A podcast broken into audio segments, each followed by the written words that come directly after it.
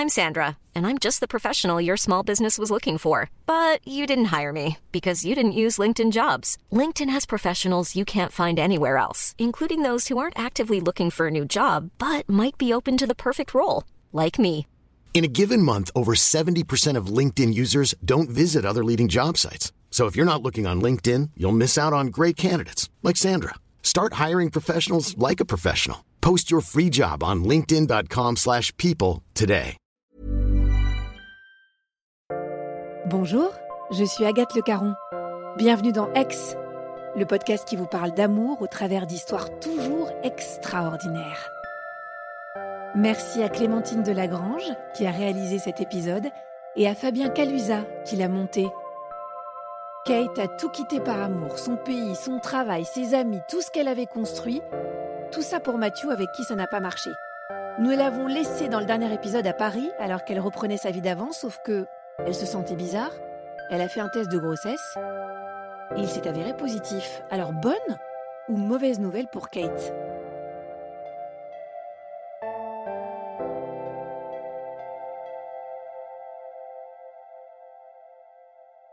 Je suis aux anges et en même temps je me dis mais qu'est-ce que je vais faire? J'ai pas de maison, j'ai pas de travail. Euh, est-ce qu'il va tenir? Est-ce qu'il va pas tenir? Enfin voilà, j'ai j'ai dans dans cette euh, dans cette histoire l'envie de garder cet enfant avec une évidence, mais euh, je me dis cet enfant c'est un cadeau tombé du ciel. quoi qu'il arrive, je garde cet enfant. Et euh, j'ai un petit problème de conscience parce que je ne sais pas si je dois lui dire ou pas. Et comme il me pourrit la vie, depuis que je le connais d'ailleurs, euh, je décide de ne pas lui dire. Alors, il m'appelle tous les jours. Moi, j'ai ce petit secret. Je vais d'ailleurs euh, chez le gynéco. Il m'appelle une fois. je suis chez le gynéco, mais je lui dis pas. J'ai un petit pincement au cœur parce que je vois des, des couples dans la salle d'attente et et je me dis, est-ce que j'ai pris la bonne décision de ne pas lui dire? Mais il est tellement euh, inconstant, déséquilibré. Je me dis, non, je ne vais pas gâcher ce petit bonheur qui m'arrive. Je lui dirai peut-être après, mais pour l'instant, je ne lui dis pas.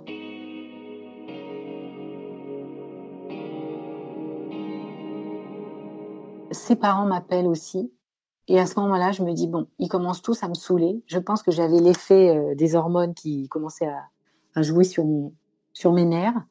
Je le bloque au téléphone, je bloque sa mère au téléphone, euh, je l'enlève d'Instagram, de Facebook, je bloque tout contact avec lui. Et je vis ma grossesse toute seule dans mon coin, je l'ai dit à personne.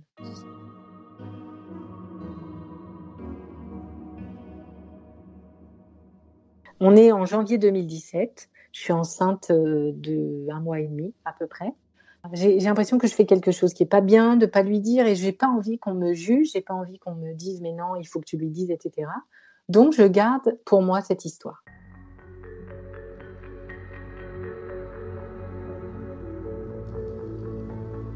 Alors, j'appréhende pas du tout euh, l'arrivée de cet enfant. J'ai l'impression que tout va bien se passer. Et enfin voilà, je, je me prépare pour ça en tout cas. Je récupère mon travail, je, me trouve un appartement. Euh, euh, bon, au bout d'un moment, je l'ai dit à ma famille qui était euh, très surprise mais très heureuse pour moi aussi, qui m'indique qu'ils seront là aussi pour moi. Et en fait, j'ai aucune crainte en fait sur le fait d'être une maman célibataire et être une maman qui va élever son enfant toute seule. Je pense à lui tous les jours parce que je porte son enfant tous les jours, j'ai cette dualité euh, ambivalente en moi et je me dis, est-ce que je lui dis, je lui dis pas euh, Est-ce que euh, c'est bien de, taire cette grossesse Et ensuite, je chasse ces pensées en me disant, bon, je vais me concentrer sur mon bébé et on verra quand, quand il viendra au monde. Alors, l'accouchement se passe à l'hôpital Port-Royal dans des conditions moyenâgeuses, on va dire, où j'ai failli y passer et le bébé aussi. On m'a provoqué l'accouchement et mon fils n'a pas supporté. Donc il était en insuffisance cardiaque. Et moi aussi, j'ai euh, perdu trop de sang. Voilà, donc j'ai été perfusée, j'ai été réanimée pendant l'accouchement. Enfin, c'était tout un, tout un pataquès. Mais tout s'est bien terminé. à l'hôpital, ils ont voulu me garder deux semaines en observation, mais j'ai pas voulu. J'ai signé une décharge très vite, au bout d'une semaine, je me suis dit quand même, ce que je fais, c'est pas très gentil. Et je me dis, il faut que je reprenne contact avec Mathieu et que je lui dise quand même qu'il euh, a un fils. Alors, ma famille a vu une ressemblance, mais euh, je, crois que j'avais envie de les tuer à chaque fois qu'ils me disaient qu'il ressemblait à, son père. Euh, mais en fait, j'ai pas du tout vu. Quand on a un enfant, ce qui est curieux, c'est qu'on voit plus du tout le père. On voit un enfant, on voit un être humain. Au bout de trois semaines, je décide de recontacter Mathieu. J'en parle un petit peu autour de moi. Ma mère, euh, euh, avec qui je vis à l'époque, parce que je viens d'accoucher, je suis euh, un petit peu perdue. Elle me dit oui, c'est une très bonne idée. Il peut pas rester sans père. Voilà. les amis me disent oui, il peut pas rester sans père. chacune ayant une expérience de femme mariée avec des enfants. Donc, je reprends contact après un an de, de silence total. J'envoie un WhatsApp et j'envoie euh, comment vas-tu?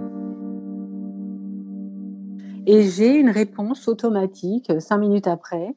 Euh, ah salut, comment vas-tu? Ça me fait plaisir d'avoir de tes nouvelles. au moment où je le fais, je suis habitée par le bouleversement hormonal, dans un mélange d'émotions et de bouleversements permanents. Donc je suis émue et en même temps, euh, je suis sûre de moi. Quoi. J'ai aucun doute. Il faut que je le fasse. Il faut que je fonce. Euh, et c'est ce, ce jusque boutisme là qui après m'a fait prendre conscience qu'en fait je j'étais pas j'étais pas claire dans ma tête quoi au moment où j'ai voulu faire ça. Donc euh, quand il me dit comment vas-tu etc. Je suis je me dis ah, tiens il m'a pas oublié. Et puis pendant une petite semaine, on s'échange des messages, on se parle même au téléphone parce que je me dis je vais pas lui annoncer comme ça de but en blanc, étant donné que moi j'ai eu neuf mois pour m'habituer, lui je euh, je vais pas lui dire euh, d'un coup d'un seul qu'il est papa.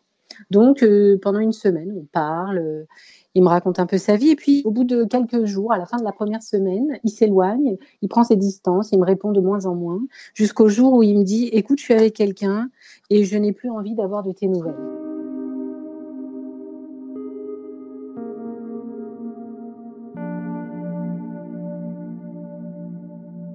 Et je me souviens de ce moment-là, j'avais mon fils dans la voiture et je me dis, euh, il faut que je lui balance, je m'en fous.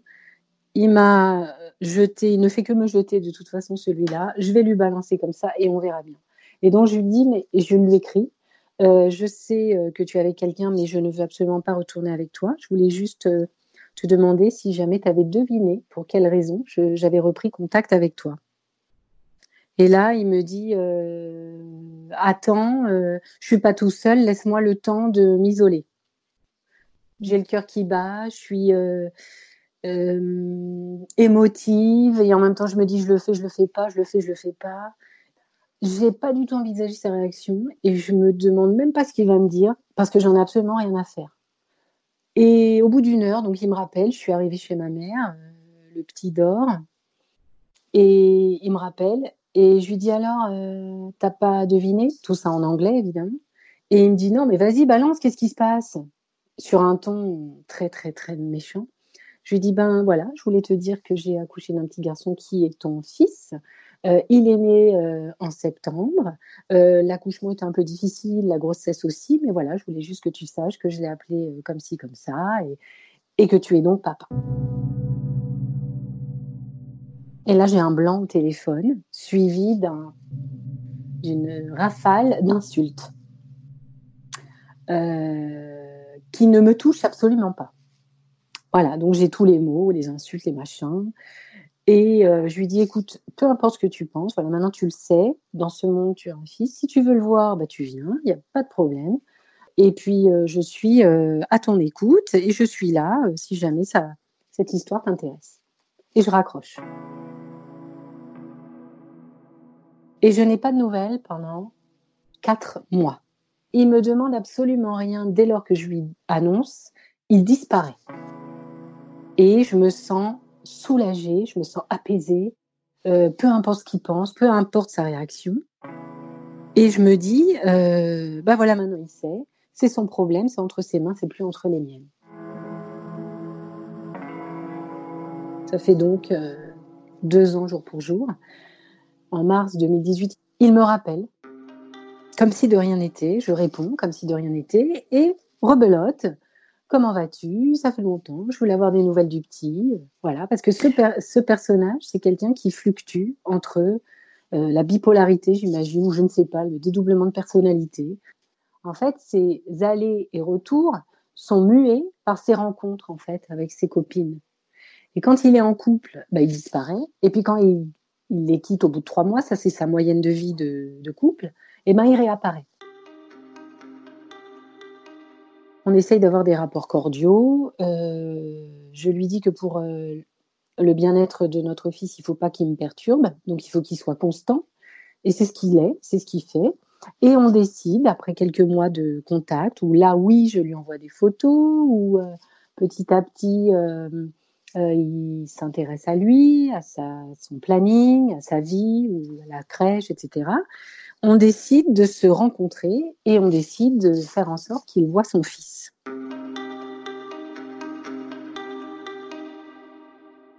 Je, de manière très naïve, je lui dis bah écoute, tu peux venir euh, à la maison pendant une semaine, comme ça tu pourras voir comment nous vivons. Et c'est ce qu'il fait. Il arrive à Paris, il voit son fils pour la première fois, Je suis euh, plutôt très mère protectrice et euh, attention à euh, ce que tu fais à mon fils. Lui, je le sens heureux, un peu ému, mais je le sens gauche, maladroit, très jeune, pas mature, pas du tout prêt. Et en fait, il vit à la maison et je découvre un zombie. Je découvre un mec qui est en, en manque de drogue, un mec euh, qui en fait euh, avait l'habitude de se droguer, mais j'ai pas eu le temps de le savoir ni de le voir. Et quand il est chez moi, bah, il est en manque. Et là, je tombe des nues et je lui en parle. Alors ça se traduit euh, à la maison par quelqu'un qui tremble au bout du canapé, qui va vomir, qui a des sueurs, qui nous réveille la nuit en venant dans la chambre avec euh, la lumière de son téléphone, en oubliant que c'est la nuit. Des moments euh, très durs où j'ai eu très peur, en fait. Alors, il assume ce côté addictif parce que je l'ai découvert et qu'il n'a pas pu euh, s'en cacher puisqu'il était à la maison avec moi et donc il voyait qu'il était complètement défaillant. Et donc je lui en ai parlé et il m'a dit oui, je prends de temps en temps des pétards, de la MDA, moi, je n'y connais rien, donc j'ai dit, mais est-ce que tu as envie d'arrêter pour ton fils? Et il me dit, oui, oui, t'inquiète pas. Euh, en rentrant à Londres, je vais faire une désintoxication. Euh. je le sens sincère, mais en même temps, je n'ai absolument aucun, aucune confiance en cet individu, puisque au regard de tout ce qu'il subi depuis le jour où je l'ai connu jusqu'au jour où il rencontre son fils, je ne vis que des euh, montagnes russes avec lui. Mais en tout cas, au bout d'une semaine, il rentre euh, chez lui et on continue. Alors là, on fait des FaceTime et j'ai quelqu'un qui me harcèle. Il m'appelle matin, midi et soir. Il veut voir son fils tout le temps. Alors je lui demande s'il a commencé sa désintoxication. Il me dit écoute, euh, euh, je t'ai dit que j'allais le faire, ne commence pas à me prendre la tête avec ça. Et puis je vois qu'il est nerveux j'ai sa sœur qui se mêle un petit peu. Elle m'appelle en me disant euh, oui, je comprends, mais tu sais maintenant il est papa, faut lui laisser le temps. Euh. Et je lui dit écoute, moi je ne me mêle pas de ta vie, donc je te demande de ne pas te mêler de la mienne. Et ça, ça part en cacahuète, les relations avec elle, avec lui, enfin bref. Au mois d'août 2018, on a toujours ces mêmes relations euh, téléphoniques, WhatsApp. Euh. Puis il m'annonce qu'en septembre, il veut venir à la maison avec sa mère et sa sœur. Et là, je ne sais pas pourquoi, je pique une crise de nerfs et je lui dis écoute-moi bien, euh, que tu viennes toi, déjà c'est très compliqué. Mais alors, si en plus je dois me taper ta mère et ta sœur, là, ça va pas le faire du tout. Donc, si vous voulez venir, vous allez à l'hôtel et elles rencontreront le petit euh, à des horaires euh, où elles pourront le rencontrer, mais en aucun cas vous ne venez à la maison. Et je ne sais pas exactement ce qui s'est passé dans sa tête. Euh, il a dit OK, non. Et quelques heures après, je reçois un message de quelques lignes, dix lignes, on va dire, où il m'explique que euh, je le déteste, que jamais je ne l'ai aimé, et que euh, cette manière que j'ai de le traiter le blesse profondément, euh, et que dans ces conditions, eh ben, il ne préfère pas venir en septembre. Et je n'ai plus de nouvelles pendant quatre mois.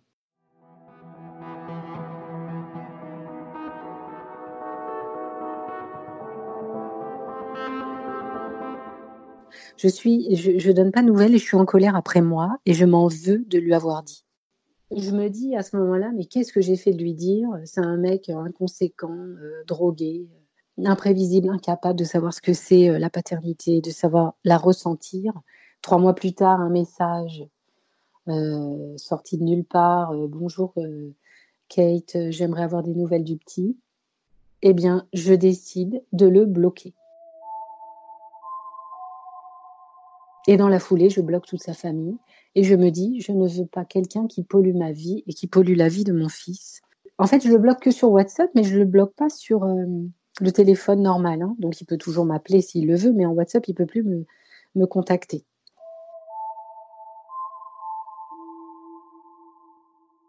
Et euh, je précise que depuis qu'il sait qu'il est père, il m'a donné 342 euros lorsqu'il était euh, chez moi.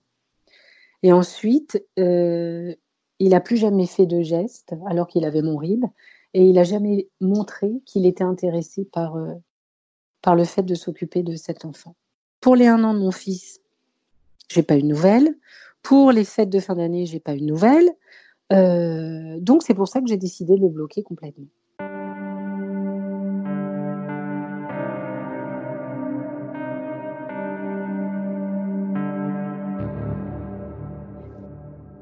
En novembre, ça faisait euh, un an que j'avais plus de nouvelles. Et récemment, il m'arrive encore une tuile. Euh, c'était exactement le 11 mars dernier. Euh, on était au début du confinement. J'étais donc à la maison avec mon fils. Et un mercredi après-midi, on sonne à la porte deux fois et c'était un facteur qui me demandait de signer un recommandé. Un recommandé avec accusé de réception. J'ai mon cœur qui commence à, à battre la chamade et j'ouvre. Et là, je vois une lettre de l'état civil m'annonçant qu'il avait déclaré mon fils au consulat de France en tant que père officiel de mon fils.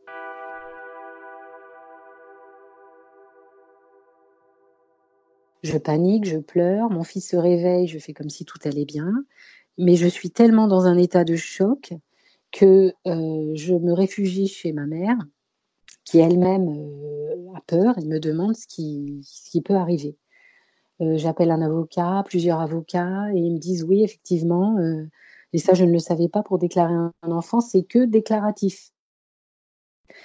Et la lettre me précise d'ailleurs qu'il, que sur l'état civil, l'acte de naissance sera ajouté en bas de page la mention Monsieur Intel a déclaré le temps. Donc il a fait ça au mois de février, puis moi j'ai reçu la lettre le 11 mars. Et depuis, ben, je ne vis plus parce que je me demande ce qui va m'arriver. Euh, là, on est en confinement, donc la poste ne marche pas, donc je ne reçois pas de, de, de, courrier. Voilà, à chaque fois que j'ouvre la boîte aux lettres, je tremble. Je n'ai absolument pas envie de le contacter. J'ai peur qu'il entame une procédure. Euh, j'ai peur qu'il me prenne mon fils. J'ai peur qu'il. Je sais pas. En fait, je sais pas. J'ai des amis magistrats qui m'ont dit que non, il peut rien faire de toute façon parce que, comme il a déclaré après les un an, c'est ça la règle, hein, que mon fils avait deux ans, bah, il n'a pas l'autorité parentale. Et quand j'ai appelé le, JAF, la greffière du JAF, elle m'a dit euh, oui, mais l'autorité parentale, il peut la demander même s'il est à 1000 km je sais que va falloir que je, m'arme de patience, de courage pour la suite parce que je ne sais absolument pas ce qui va m'arriver. Aujourd'hui, je me dis que l'histoire, elle était très jolie, joliment euh, démarrée. J'ai cru à un rêve, j'ai cru à un, poète, à un prince charmant, j'ai cru à un, homme qui s'est déguisé en celui qui allait m'apporter la complétude. Euh, et au lieu de, de me dire, de penser avec ma tête, j'ai pensé avec mon cœur. Et j'ai pas du tout réfléchi à ce que je faisais au moment où je l'ai fait. Alors, je regrette absolument pas parce que j'ai un fils merveilleux. ce que je regrette, c'est euh, c'est tout ce, ce, brouillon à côté, ce, ce père euh, qui n'en est pas un et qui maintenant me fait encore euh, un, coup dans le dos, comme il, comme il me fait à chaque fois d'ailleurs. L'homme que j'ai rencontré, c'est quelqu'un qui, à chaque fois qu'il me fait quelque chose, j'ai l'impression que la terre s'ouvre sous mes pieds. En fait, euh, mon fils est un bébé de l'amour parce que euh, euh, j'ai aimé cet homme au point de tout quitter pour lui.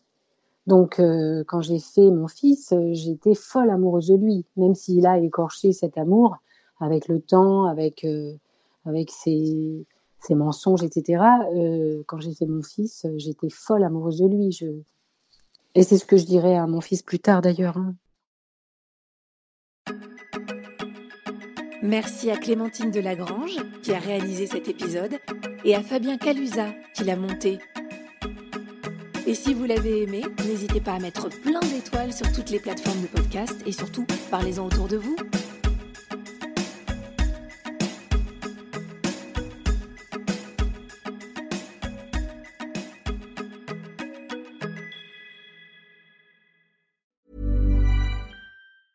Hey, it's Paige DeSorbo from Giggly Squad. High quality fashion without the price tag. Say hello to Quince. I'm snagging high-end essentials like cozy cashmere sweaters, sleek leather jackets, fine jewelry, and so much more. With Quince being 50 to 80% less than similar brands. And they partner with factories that prioritize safe, ethical, and responsible manufacturing. I love that. Luxury quality within reach. Go to quince.com slash style to get free shipping and 365 day returns on your next order. Quince.com slash style.